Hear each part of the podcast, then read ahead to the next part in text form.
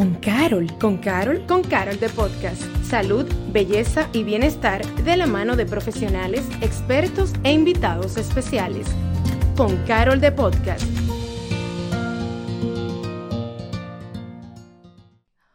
Hola, soy Paloma Rodríguez y bienvenidos a un nuevo episodio de Con Carol the Podcast. Y yo me imagino que para ustedes que recuerdan que ya nos pueden ver en video, si nos están viendo, pues tenemos esta nueva ambientación navideña, porque definitivamente teníamos que montarnos en ese espíritu navideño. Yo soy amante de la Navidad y bueno, por eso viene como que de rojo y todo peinada. Me siento, me siento en el mood de Navidad y en verdad para eh, celebrar toda esta época y venimos viniendo viendo esto desde incluso desde el mes de la belleza, noviembre, que es que siempre hemos dado tips de belleza y cosas para uno poder sentirse tanto bella por fuera como por dentro. Y eso es lo que quiero trabajar en el día de hoy con ustedes, esa belleza de adentro. Y en el día de hoy, por eso, vamos a compartir con una joven dominicana que se ha caracterizado por ser muy abierta en sus redes sociales en cuanto a sentimientos, sistemas muy genuinos que yo creo que han calado sobre todo porque todos nos podemos identificar con ellos.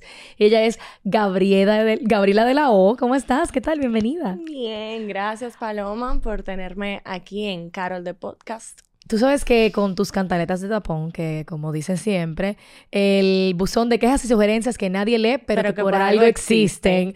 Yo creo que todo el mundo, o casi todo el mundo, que si no lo has visto, oye, me te recomiendo que lo busques en sus redes sociales porque es muy bueno.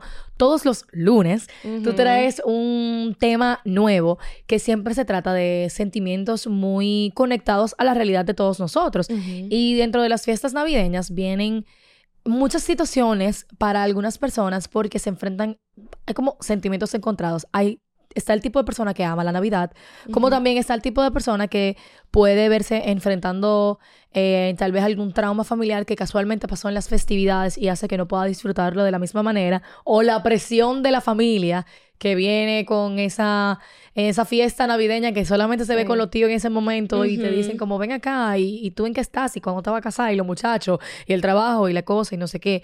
Y entonces, en verdad, es un tiempo como de mucha reflexión también. Y para empezar la conversación, ya entrando en materia, casi todos amamos la Navidad, como por ejemplo yo, pero hay personas que no.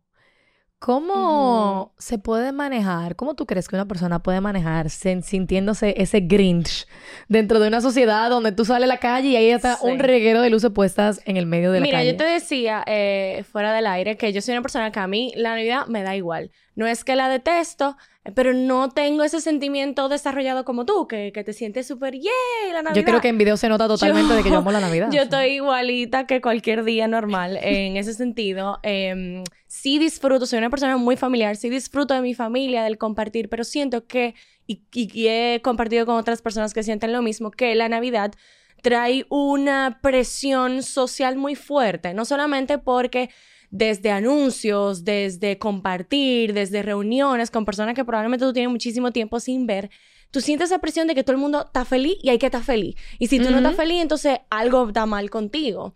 Igual te lleva a un punto donde tú tienes reuniones familiares o con personas que tienes, como tú decías, tiempo sin ver y aprovechan ese momento para hacerte un cuestionario de qué tanto tú has logrado en este año o de en qué punto tú estás. Entonces, tú te sientes en este punto de reflexión de cosas que tal vez tú misma estás tratando de ignorar y viene un tío y te lo pregunta.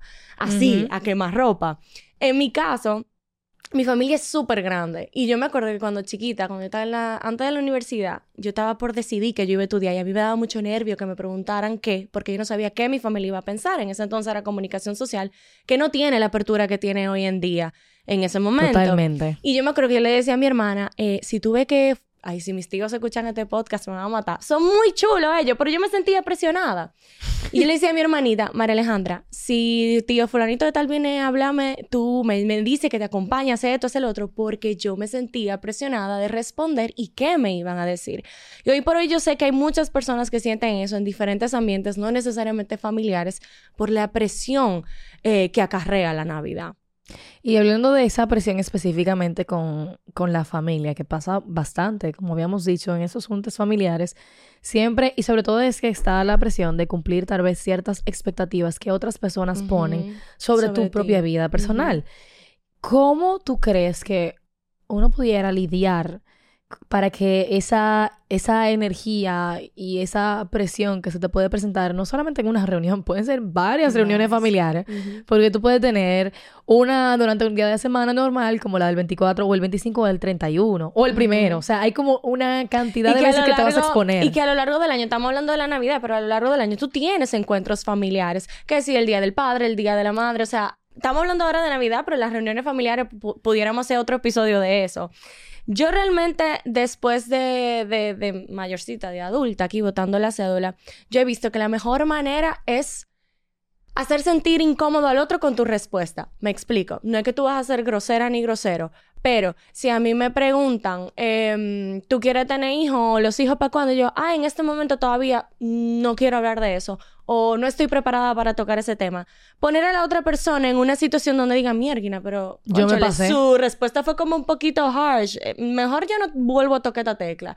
Que la otra persona también se sienta responsable de pensar, porque yo te voy a decir algo que yo te estoy diciendo esto no quiere decir que tal vez yo estaba del otro lado. Tal vez en algún momento yo le he hecho una pregunta o le he hecho un comentario a otra persona de algo que en ese momento para mí era insignificante, pero que como la otra persona tal vez no me lo hizo saber o por su respuesta o por su lenguaje corporal, yo puedo seguir por la vida haciéndolo. Hasta tú decirle a una persona en el momento de la escena, wow, pero ese plato está timbi. Hasta eso, señores, es un comentario incómodo. Porque tú no sabes cómo está la relación con la comida de esa persona, ¿entiendes? Entonces, es un mundo. Y yo sé que hay gente que dice que somos demasiado sensibles. No es un tema de sensibilidad. Es un tema de empatía y de ser con el otro como a ti te gustaría que sean contigo. Entonces, yo creo que si tú eres honesta con esa persona y le dices, tú sabes que en este momento yo no quiero hablar de eso, o yo no quiero saber que tú te encontraste con mi ex, porque hay gente fuerte que te hace unos comentarios que parecen unos bucapié, yo sé que esa persona en algún momento va a decir, mierda, espérate, me pasé.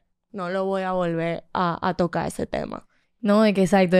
esas personas que entonces te tocan una tecla que o que o a veces uno se puede convertir en esa persona que toca esa tecla, por ejemplo, con el tema de, de, la, de, la, de los novios y eso, que a veces tú tienes un primo que tú tienes muchísimo que no ves y tú ven acá y la novia y él, no, terminamos.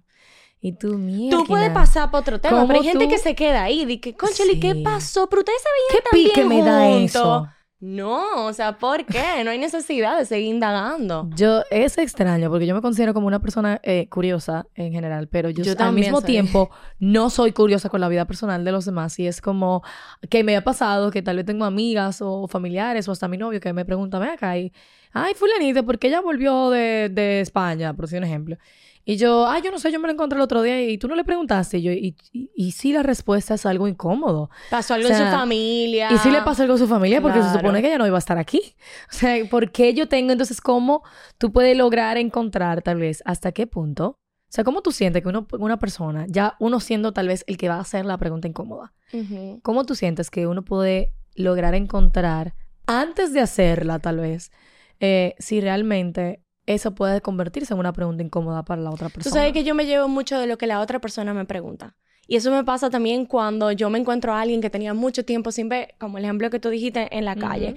Si esa persona me hace una pregunta, eh, que si yo me pregunta por mi novio, yo entiendo que tal vez le puedo hacer esa pregunta a esa persona. ¿Por qué? Porque yo no voy a hacerte una pregunta, Paloma, que después tú me digas y tú, y yo no voy a querer responder no sé si me doy, no sé si me doy a entender. Wow, eso fue como groundbreaking en mi cerebro, me acaba de volar la cabeza. Sí, porque nadie, es que nadie va a poner un tema sobre la mesa con el cual no se va a sentir cómodo cuando tú le preguntes y tú. Entonces yo me llevo mucho de eso.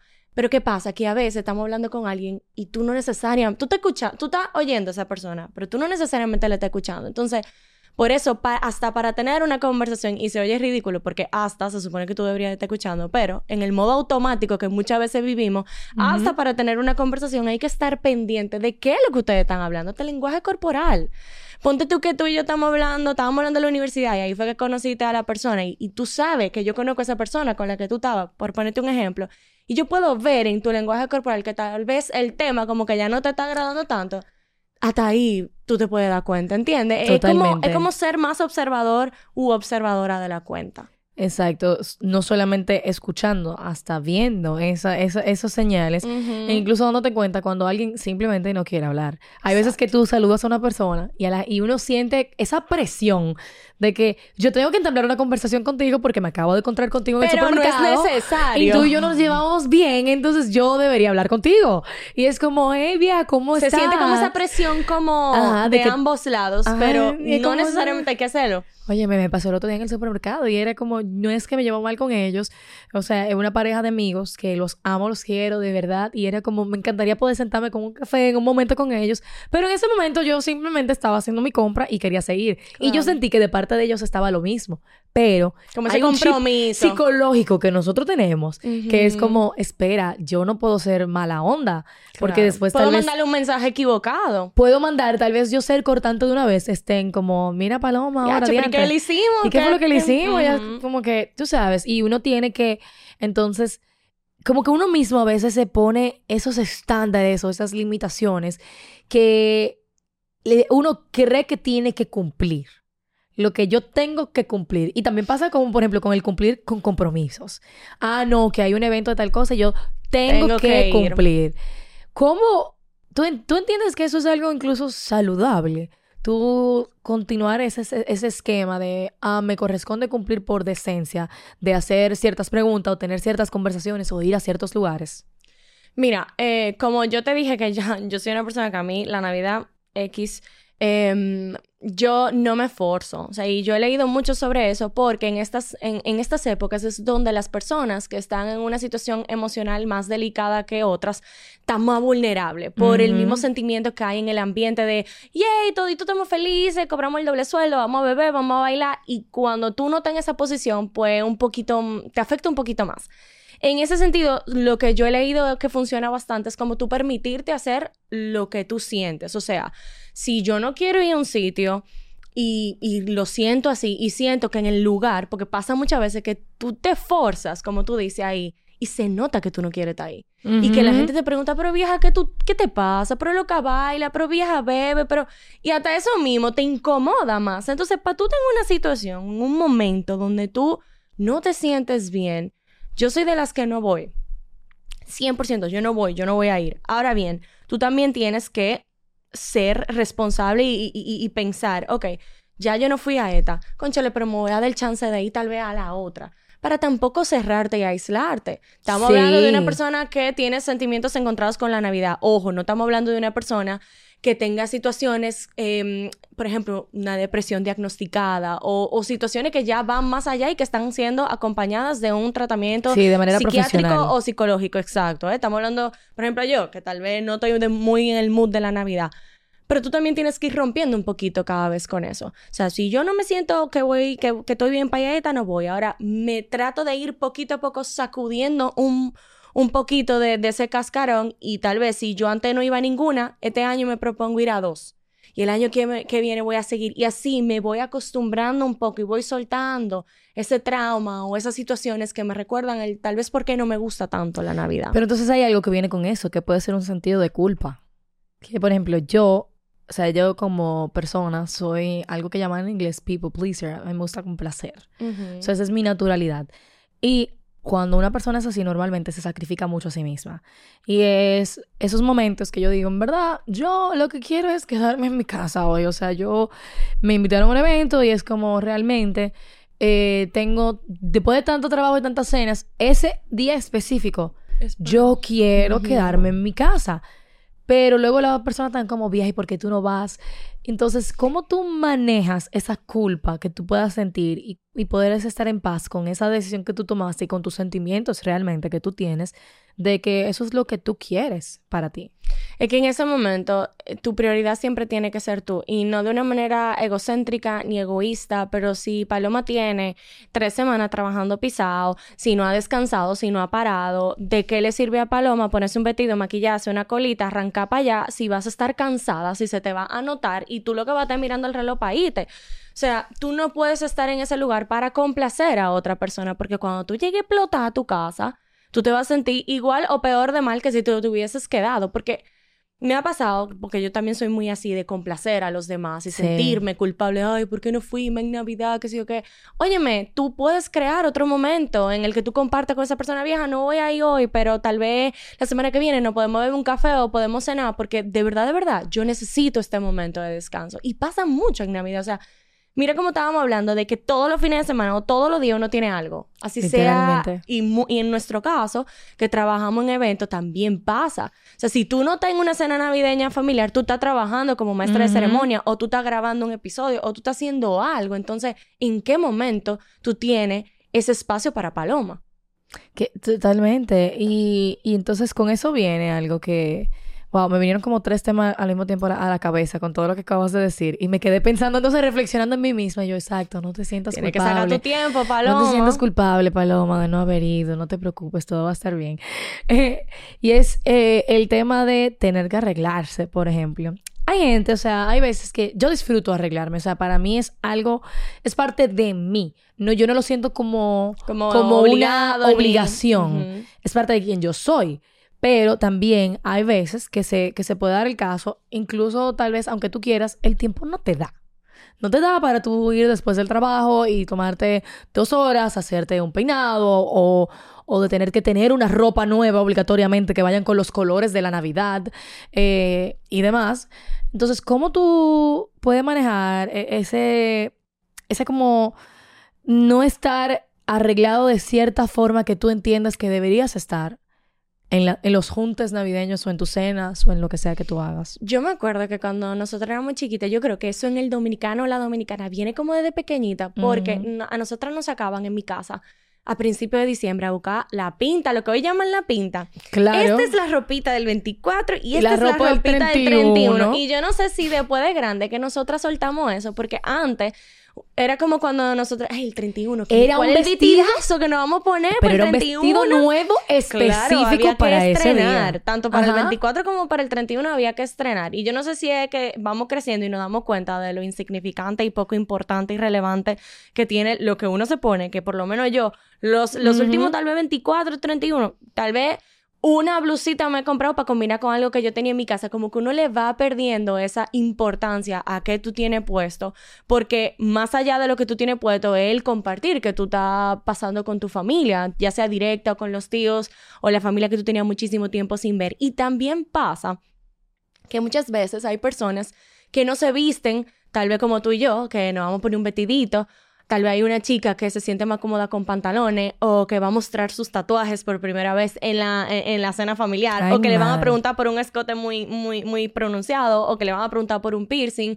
Y eso es un momento también donde tú te enfrentas a las opiniones de tu familia, a donde tú te enfrentas, mierda, ¿qué va a decir abuela cuando me vea aquel tatuaje en el hombro? O sea, hay que armarse de mucho valor. Ah, yo eso lo admiro muchísimo a la gente que se muestra tal y como es ante su familia no directa, porque estamos hablando ya de tíos, abuelos y primos. Y esos espacios se dan mucho para juzgar. Y no necesariamente son que ellos lo hacen adrede, es que estamos rompiendo muchos esquemas nuestra generación. Los millennials estamos rompiendo muchos esquemas y eso es importantísimo, pero también tenemos que entender que del otro lado hay tíos, abuelos, tal vez primos mayores. ¿Qué es lo que conocen? ¿Qué es lo que conocen? Y tú le estás llevando algo nuevo y diferente. Hay que tener cuidado con la manera en que ellos van a reaccionar y darle como que, bueno, yo te la voy a chancear esta vez ya, ya te voy a chancear porque es la primera vez que, te estoy trayendo esto y que para ti es difícil de, entenderlo porque tú nunca lo viste así. Es como que estamos hablando diferentes idiomas y a, veces eh, es difícil entender como de que, no, tú tienes que aceptarme tal y como soy y, esta, eh, mi generación, esto lo acepta y esto es lo normal en mi normativa pero tal vez dentro de lo que ellos vivieron y lo que ellos tuvieron, si no fue así, obviamente le va a costar más trabajo y ese y ahí viene la palabra que tú dijiste al principio, empatía. Ser empático también con tu abuela o con tu papá o con tu tío, que les cuesta un poquito entender toda esta revolución que está pasando eh, alrededor de nosotros. Tú sabes que con, con tu segmento de cantaletas de tapón,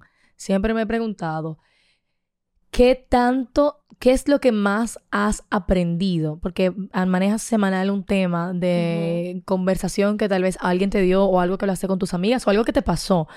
Eh, pero sé que semanalmente has creado una comunidad que ha ido creciendo muchísimo, que te comparten muchas historias, que te comentan, que tal vez te comparten y te escriben por privado, posiblemente hasta buscando una voz que, que los aconseje o que le dé consuelo. ¿Cuál viene siendo como el mayor aprendizaje a nivel humano que tú has tenido de eso que puedes compartir con nosotros? De todo, de todo, de todo. Es que tú nunca, pero nunca, absolutamente nunca estás solo ni solo en una situación en particular. ¿Por qué? Porque como bien decía Paloma, cada lunes yo trato un tema y es increíble que así, así sean 10, 15 o 20, 25, 300, 4 mil personas lo han vivido. Y el ser humano tiene esta idea loca a veces puede ser hasta un tema narcisista o egocéntrico de que lo que le pasa a esa persona es la única persona que está viviendo eso y no. O sea, nosotros vivimos todos los días situaciones que el de al lado le puede estar pasando igualito y tú no te imaginas. La única diferencia es que tal vez Paloma y yo no lo conversamos y no sabemos que ambas estamos pasando por lo mismo. Nunca piensen que haya una situación lo suficientemente grande o lo suficientemente difícil como para que nada más les esté pasando a ustedes. Allá afuera hay personas que lo están viviendo igual o peor y que todo en la vida tiene, para mí, solución. Totalmente. Tú sabes que volviendo ahora como a los temas de, de, la Navidad, me da curiosidad en tu, ya a nivel personal en tu vida, que hablamos de, esta, de estos días que nos juntamos con las familias y demás. Ya tú me dices que tú no eres muy navideña, así que no, te voy a preguntar mucho necesariamente de, eh, ¿tienes preparativos navideños? ¿Haces tú qué regalo, qué sé yo cuánto? Porque yo les voy a contar por mi lado, como yo soy, mi, vida es todo un esquema, de hasta con meses de antelación, yo pienso todo, pero, un momento, yo quiero saber, ¿tú te preparas de alguna manera para, me comentaste que por ejemplo, hace unos años ya, cuando estabas decidiendo que ibas a estudiar, que tú querías estudiar comunicación y tal vez en ese momento no lo veían como la mejor decisión, esa presión de los tíos. Tú, te preparas, tú te preparas mentalmente como, ok, ahora me va a tocar vivir esto, entonces me tengo que preparar para esto de esta forma. No necesariamente yo di que repaso en mi mente, pero sí pudiera ser, por ejemplo, yo sé que hay preguntas que vienen. Yo sé que, que, que hay temas que, que en la familia se van a tocar con, cierta, con cierto tío cierta tía, porque uno siempre tiene más confianza con un tío o, o, que otra tía. Yo sé que hay temas. Y puede ser que yo sí como que me haga como una mini respuesta automática para, para que no me agarre fuera de base. En ese sentido, sí, yo medio me preparo, tal vez hay preguntas que, que, yo simplemente voy a responder como que, ay, mira, ahora mismo yo no, como que no estoy en el mood para hablar de eso. O sea, yo me, me preparo y me planifico yo me pongo muy nostálgica. O sea, a mí la Navidad me da difícil. O sea, yo me pongo a pensar de qué mierda lo que pasó este año, ya viene otro año, qué hice, qué no hice, porque la Navidad que viene al lado del fin de año, nos lleva a momentos muy reflexivos de qué yo hice con mi vida este año, qué yo logré, qué yo me propuse en enero, que no cumplí, mierda, mira, estamos a diciembre y todavía no lo he logrado. Y eso también viene con una carga de, de, presión y de responsabilidad que a veces nos limita bastante a verdaderamente estar presente en el momento de la Navidad y fin de año. Demasiada reflexión, porque es como el recuento de todo lo que ha pasado. Yo creo que por eso es que la Navidad carga con, consigo esa, eh, esa, esa carga emocional, para bien o, para, mal, para mal, para todo el mundo. Y yo creo que cada año es diferente, por ejemplo, o tal vez en otros años que para mí el año, este año y el año pasado son, totalmente diferentes. Bueno, el año pasado me dio COVID, entonces yo no tuve que enfrentar nada, eh, lamentablemente. Estaba, Estaba trancada, no, me pasé el 24 y el 31 literalmente en cama, trancada, no pude ver a mi familia, lo cual fue un poco como triste, porque yo soy de las personas que a mí me encanta compartir con mi familia, pero también me, me, me, llegó a pasar, sobre todo en pandemia, como eso de, wow, ¿y qué estoy haciendo con mi vida? Y que los tíos vayan y te pregunten. Y, y eso es como, y lo hacen como desde un lado bonito, o sea, lo hacen para saber de ti, de que mira y, y, cómo, y ven acá y tu trabajo. Y el trabajo, y cuál es el próximo paso. y el novio, que esa es, yo creo que la pregunta que todo el mundo aborrece si no está en una relación. Y nosotros los millennials lo vivimos en, o sea, fuertemente todos los días, porque en cualquier momento, si no, importa quién sea. a tu mamá. No, no, y no importa quién sea, puede ser mamá, papá, tu, tu, tu perdón, eh, tu tío, tu tía, la mamá de la amiga tuya, hasta los amigos de, de tu hermana que están como, ven acá, pero ya, tú estás, o sea, por ejemplo, yo... Pero en, en, ese sentido de preguntar, si tú llegas recurrentemente a la cena de Navidad sola o solo, hasta comienzan a cuestionarse tu sexualidad. O sea, una cosa loquísima de, de qué, es lo que pasa. O sea, ¿por qué tú quieres encerrar o encasillar o definir o, yo no sé, a una persona porque tú entiendas que ya debió haber hecho algo para la edad que tiene?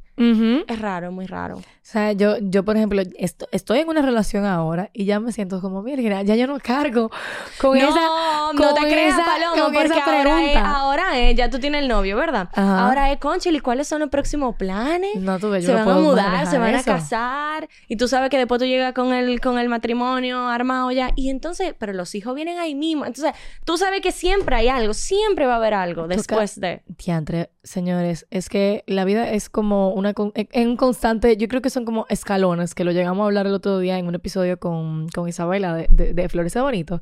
Y es que simplemente te van a preguntar del próximo escalón de tu vida. Del o sea, un Tú siempre vas a tener que enfrentarte posiblemente a situaciones que tú no estás preparado eh, para, para enfrentar. O tal vez eh, esas preguntas incómodas o compartir con personas que tal vez no son necesariamente de tu mayor agrado. O enfrentar recuerdos nostálgicos para bien o para mal, que simplemente llegan por la época que, vivimos. Yo, en verdad, debo de eh, admitir que tengo un ritual navideño. A mí me encanta regalar. Yo amo regalar, o sea, es mi hobby personal. Pero como tengo demasiados amigos adultos, yo les regalo a todos los niños de mi vida. Es como que a todos los sobrinitos y eso, y señores, yo obviamente a la pareja que tengo, a mi mejor amiga, yo soy el tipo de persona que planeo el regalo hasta meses antes. O sea, yo compré regalos en octubre y en oh, noviembre. Y les debo admitir que es la mejor decisión que usted puede tomar para un próximo año porque se evita los tapones navideños. Por eso que lo quería compartir. porque, rush. porque te evitas el rush, la presión, que ahora están mis amigas volviéndose loca, que qué es lo que voy a comprar, que qué voy a hacer, porque entonces tú también quieres llenar como la expectativa de qué yo debo regalar que esa es otra. Como que si tú tienes a tu papá, a tu mamá, si tu familia es de la que se regalan, gracias a Dios mi familia, nos, en verdad nosotros no nos regalamos entre nosotros. porque nosotros somos muy una familia muy numerosa. Entonces, está también como que esa presión de que tú vas a regalar y cuando tú compras como ese regalo al último minuto, volvemos a ese manejo de culpa de que, mierda, compré un disparate. Por, por, porque tenía que resolver. O peor, tú como me ha pasado, yo pienso mucho el regalo, lo compro y me regalan a mí una taza. Eso suele pasar también bastante. Entonces es como esa, eso, eso al final, yo creo que lo que he cogido de aprendizaje es a no, tú simplemente da lo que tú quieres recibir, pero no espere, no te crees expectativas de lo que tú vas a recibir de las otras personas. Porque es que si no, la vida en general, no solo en Navidad, puede venir con demasiadas desilusiones. Yo decidí que ya yo no veo, señores, yo no veo trailers de películas. Yo no veo. Yo sé que es medio extraño porque a veces eh, debo admitir que funciona a favor y en contra de mí misma, porque a veces veo clavos, veo películas muy malas, pero al mismo tiempo me ha, me ha ayudado a que como tú no creas una expectativa... De, no, yo lo, que expectativa, lo que venga, no, fue lo que vino. La película me encantó. Y yo creo que eso pasa cuando tú no te creas expectativas de cómo va a ser esa cena navideña, de que tal vez tú, recuerdas que cuando niño era increíble el día de la Navidad, pero ya de adulto todo el mundo está más grande, está más distanciado. Entonces es cómo tú enfrentas lo que viene sin pintarte tal vez el mundo mágico de Disney que tú pensaste que tenías porque eras un niño cuando lo veías. Hay mucho también, yo creo que tú diste un punto muy importante, hay mucho de expectativa, ya sea negativa o positiva. Positiva en, en, el sentido de, como tú bien decías, de la gente que le encanta la Navidad y que la Navidad tiene que ser feliz y que en la Navidad yo tengo que juntarme con todos mis amigos y si me perdí la, la juntadera de la universidad, pues no fue la Navidad que yo esperaba. O sea, hay, mucha, hay muchas expectativas positivas, así como también podemos trabajar las expectativas negativas, esas que nos cargan de nostalgia, esas que nos recuerdan a un familiar o a una persona que ya no está con nosotros, que no necesariamente tiene que ser malo. Aprovecha ese momento para tú Em, apoyarte en esas personas de una manera emocional, en tú acercarte a gente que tal vez tú tenías en el año que no veías, o sea, vele el lado positivo a, estas festividades sin tanta carga de expectativa. Mi consejo, honestamente, para las personas ya sea que, que tienen esas expectativas positivas o que tienen esas expectativas negativas, serían vivir el momento. Léase, hoy, Gabriela, ¿cómo se siente? Hoy es 24 de diciembre me siento bien, me siento cargada emocionalmente, yo voy a vivir el momento como venga. Yo me siento bien, voy a compartir con mi familia, voy a comer, me voy a acostar temprano si me tengo que acostar temprano. Ah, el coro se dio para más, para beberme un vinito con una amiga después, para, esperar el 25. Lo hice, o sea, porque tú sabes qué me pasaba. Me llegó a pasar de, de jovencita, que todavía lo soy, pero más jovencita, no, no, sé si te llegó a pasar que le ponía, por ejemplo, con el 31, que era en nuestro caso el boom, el, el fin de año, tenía que ser el final. Yo tenía que amanecer y ver la playa y todo. ¿No te pasaba que tú le ponías demasiadas expectativas el 31 y a la, fiesta, y después un disparate y tú decías que, ay, pero como que este 31 pasó como por encima. Literal. Como que si tú no amanecías, no fue un buen 31. Bueno, así me mito, como pasaba cuando carajito con el 31, usted va a vivir las navidades un día a la vez y la va a pasar porque la lo único que se acaba es el año, la vida continúa. Vivir el presente.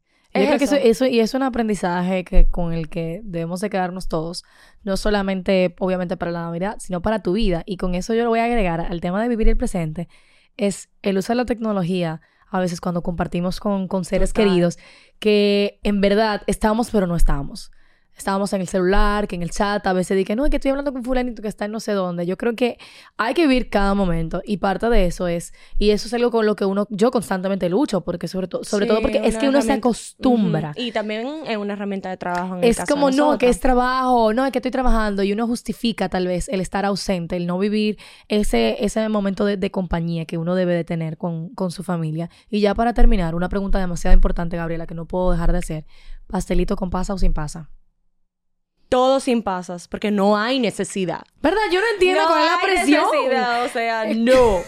No, no. Es como que todas las pasas que no se vendieron en el año hay que venderla. porque enchuchársela. Yo creo que es un problema de la industria de las pasas. Totalmente. Yo, para mí es que se vencen anual, entonces como que a casualmente cae como para el tema de fabricación, diciembre lo usaron como excusa para ponerlo en el pan, en la ensalada, en, el pastelito. en el arroz. O sea, hay pastelitos, señores, que yo le he encontrado ah. cuatro pasos. O sea, es un delito. ¿Cuatro? delito, cuatro pasas en un pastelito no, eso no se puede considerar un pastelito, eso era una gran pasa.